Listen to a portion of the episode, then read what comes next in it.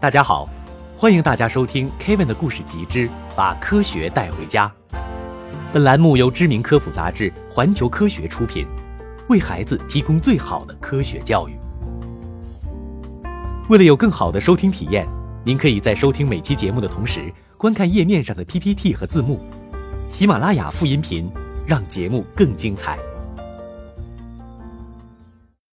为什么泡沫不能逃脱破灭的命运？你一定用吸管玩过这样一个游戏，把吸管插到饮料里面吹泡泡。不知道你注意过没有？不管是在矿泉水还是在果汁里面吹泡泡，水里的泡泡一会儿就破了。但是如果在肥皂液里面吹泡泡，泡泡就能活得久一些。这是为什么呢？这就要从水的性质说起了。水分子 H2O 是由一个氧原子和两个氢原子结合而成的。氢原子里有一个带正电荷的质子和一个带负电荷的电子。氧原子比氢原子要胖得多，它有八个带正电的质子和八个带负电荷的电子。氢原子和氧原子形成了氢键。不过这个氢键吧，它比较特殊，因为氧原子比较胖嘛。它把氢原子的那个电子啊，就微微的吸引过来，所以氧原子这里相当于多带了一些负电荷，而氢原子呢，因为电子被抢走，所以多带了一点点正电荷。水分子因为电荷分布不均匀，就变成了一个一边带正电一边带负电的分子。许许多多水分子在一块儿，就会像小磁铁一样互相吸引。一个水分子里面少了电子的氢原子会吸引另一个水分里面多了电子的氧原子，这会造成什么问题呢？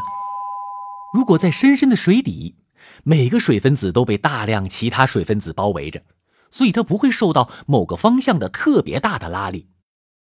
那么在水面上又是什么情况呢？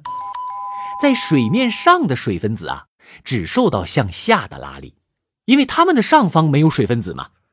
所以，和水面下方的水分子相比，它们有和大家抱在一起的劲头，不容易轻易被外部的拉力给扯出去。这种液体表面向内的拉力就叫做表面张力。因为表面张力的存在，水面就变成了一张具有弹性的薄膜。你可以把它想象成吹得鼓起来的气球。许多昆虫能够站在水面上，就是因为液体表面张力拖住了身体轻巧的昆虫的原因。好了，说了这么多表面张力的原理，那它和泡泡有什么关系呢？我们知道，泡泡只出现在液体的表面，泡泡一诞生就会受到液体表面张力的拉扯，因此泡泡会绷得紧紧的。不过，泡泡在本质上就是不稳定的。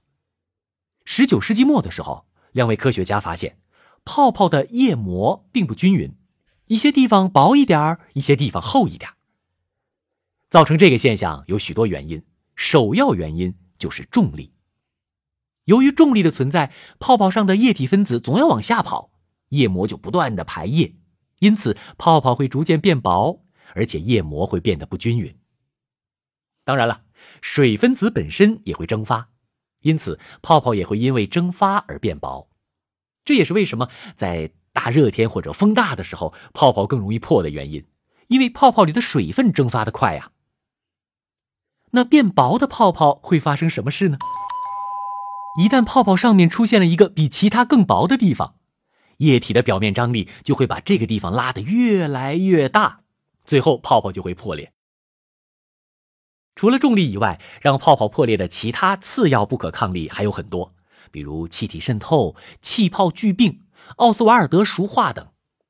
怎样科学的戳泡泡，以及把泡泡保持的更久，一直是科学家们在研究的问题。因为纯净水有较大的表面张力，落在纯净水的水面上的泡泡总是不太稳定，一会儿就被巨大的表面张力给扯破了。不光是纯净水。实际上，任何纯净的液体都不能产生稳定的泡泡。要想让泡泡保持的更久，就必须要减少液体表面张力，这样泡泡就不会被拉扯的太厉害。那么要怎么做呢？肥皂、洗洁精一类的物质都含有表面活性剂，它们可以减少液体表面张力，并且能够阻碍液体的流动，使泡泡上面最薄、最脆弱的地方不会轻易被拉破。如果没有洗洁精和肥皂，也可以在水里面加一些甘油或者糖，它们也能够减少表面张力。另外，跟我们想象的不一样，当泡泡破裂的时候，它们并没有完全消失，而是沿着原本泡泡的边缘变成了一圈更小的泡泡。这些小泡泡还会继续重复这个过程，破裂变成更小的泡泡，更小的泡泡，小的泡泡的泡泡泡泡泡。最后，当泡泡变得只有液膜那么厚的时候，它们就不能继续爆破了。这个时候，泡泡才算真正的消失。好了，不管怎么说，泡沫都不能逃脱破灭的命运。或许美好的东西本质上都是短暂的吧。